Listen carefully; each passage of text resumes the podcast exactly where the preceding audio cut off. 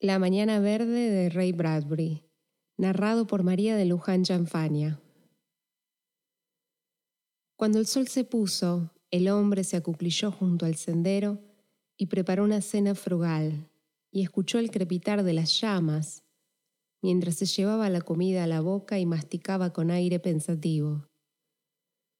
Había sido un día no muy distinto de otros treinta, con muchos hoyos cuidadosamente cavados en las horas del alba, semillas echadas en los hoyos y agua traída de los brillantes canales. Ahora, con un cansancio de hierro en el cuerpo delgado, yacía de espaldas y observaba cómo el color del cielo pasaba de una oscuridad a otra.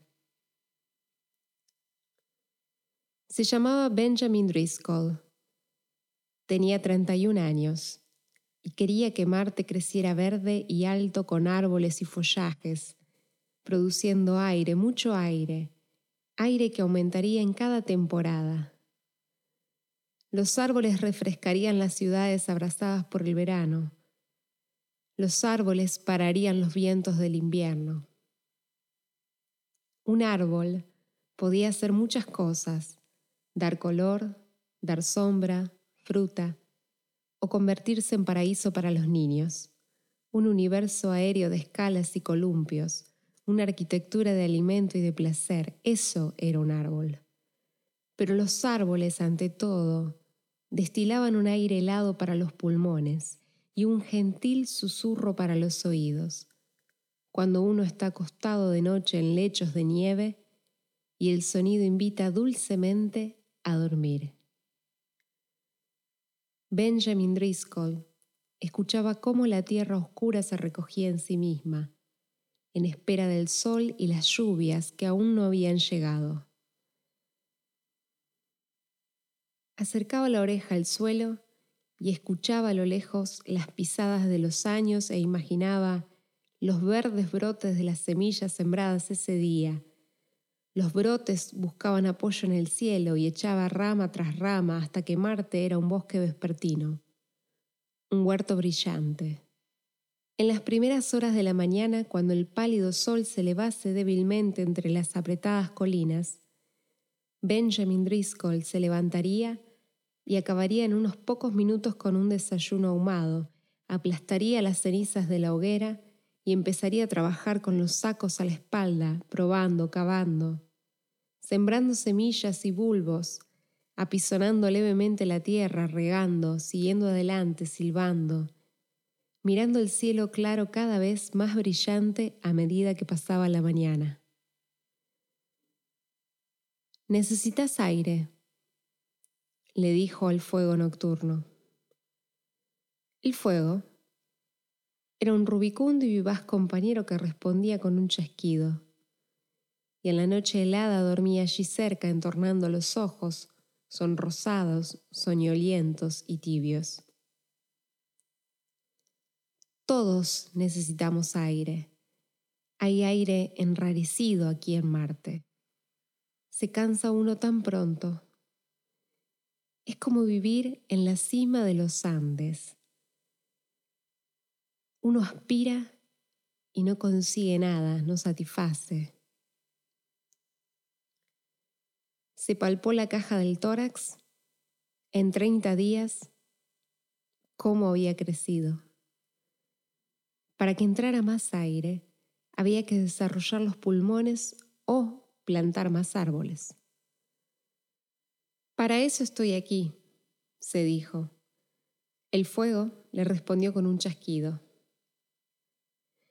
En las escuelas nos contaban la historia de Juanito Semillas de Manzana que anduvo por Estados Unidos plantando semillas de manzanos. Bueno, pues yo hago más. Yo planto robles, olmos, arces y toda clase de árboles, álamos, cedros y castaños. No pienso solo en alimentar el estómago con fruta. Fabrico aire para los pulmones. Cuando estos árboles crezcan, algunos de estos años, ¿cuánto oxígeno darán? Recordó su llegada a Marte.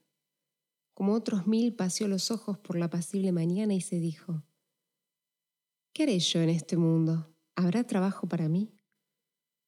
Luego, se había desmayado. Volvió en sí tosiendo. Alguien le apretaba contra la nariz un frasco de amoníaco. Se sentirá bien enseguida, dijo el médico. ¿Qué me ha pasado? El aire enrarecido. Algunos no pueden adaptarse. Me parece que tendrá que volver a la tierra. No. Se sentó y casi inmediatamente se le oscurecieron los ojos y Marte giró dos veces debajo de él.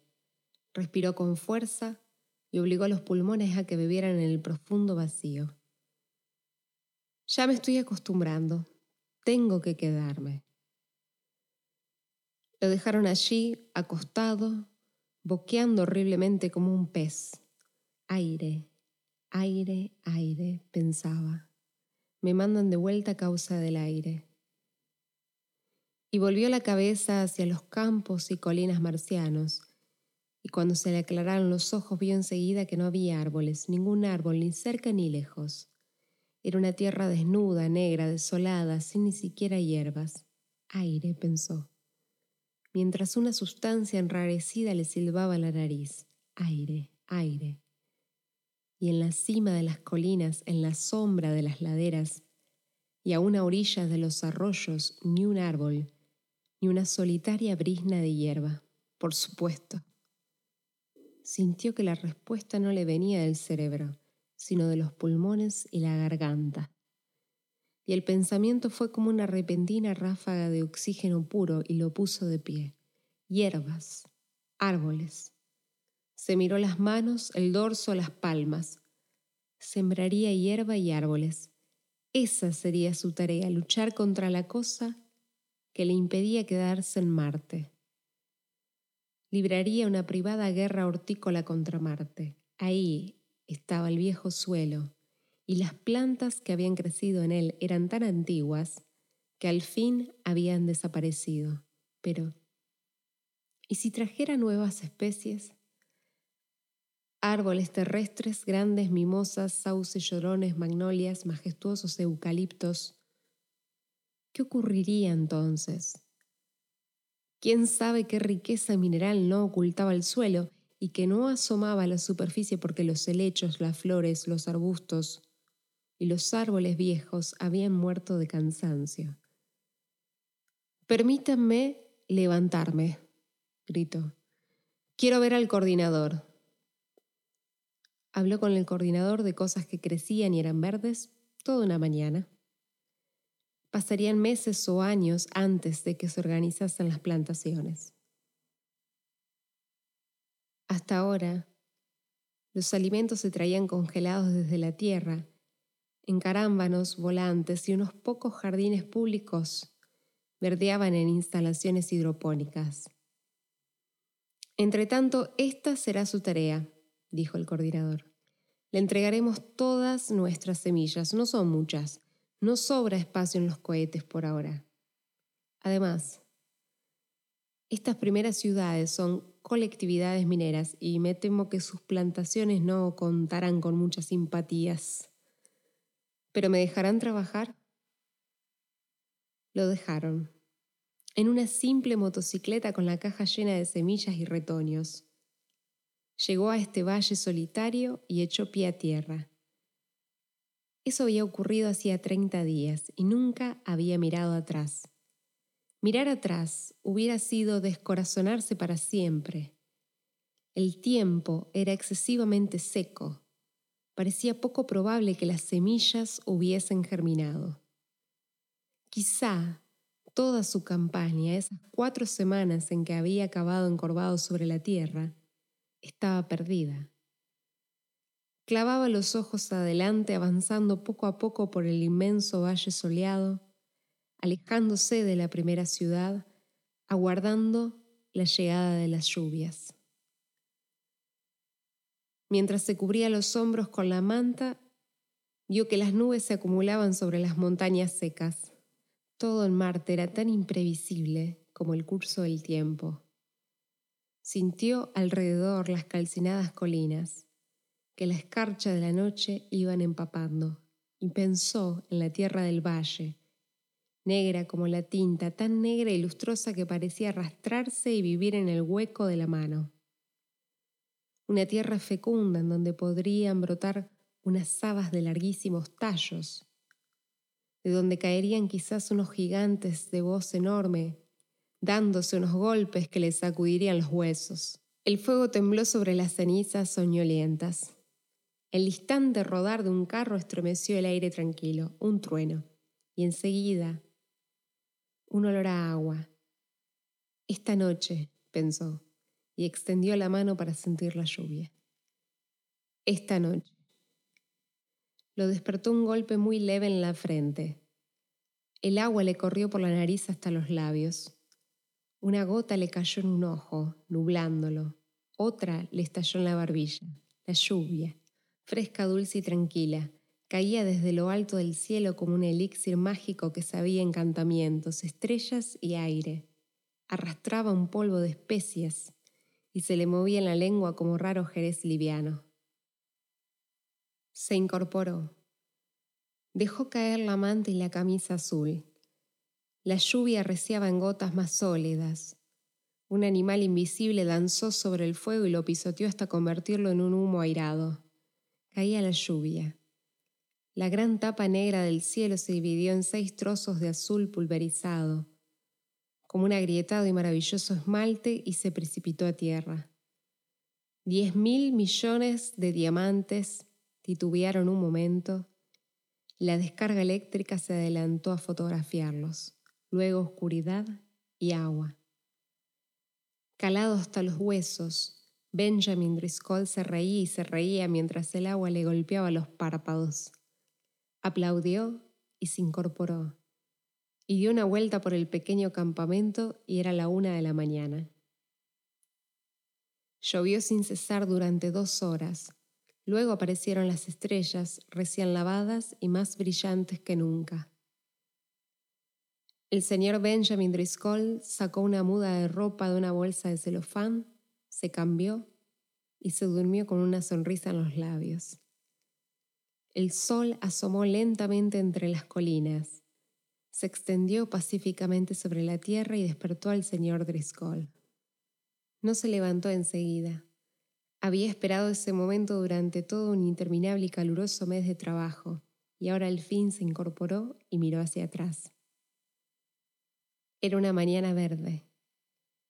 Los árboles se erguían contra el cielo uno tras otro hasta el horizonte, no un árbol, ni dos, ni una docena, sino todos los que había plantado en semillas y retoños, y no árboles pequeños, no, ni brotes tiernos, sino árboles grandes, enormes y altos, como diez hombres, verdes y verdes, vigorosos y redondos y macizos, árboles de resplandecientes hojas metálicas, árboles susurrantes, árboles alineados sobre las colinas, limoneros, tilos, pinos, mimosas, robles, olmos, álamos, cerezos, arces, fresnos, manzanos, naranjos, eucaliptos, estimulados por la lluvia tumultuosa, alimentados por el suelo mágico y extraño, árboles que ante sus propios ojos echaban nuevas ramas, nuevos brotes.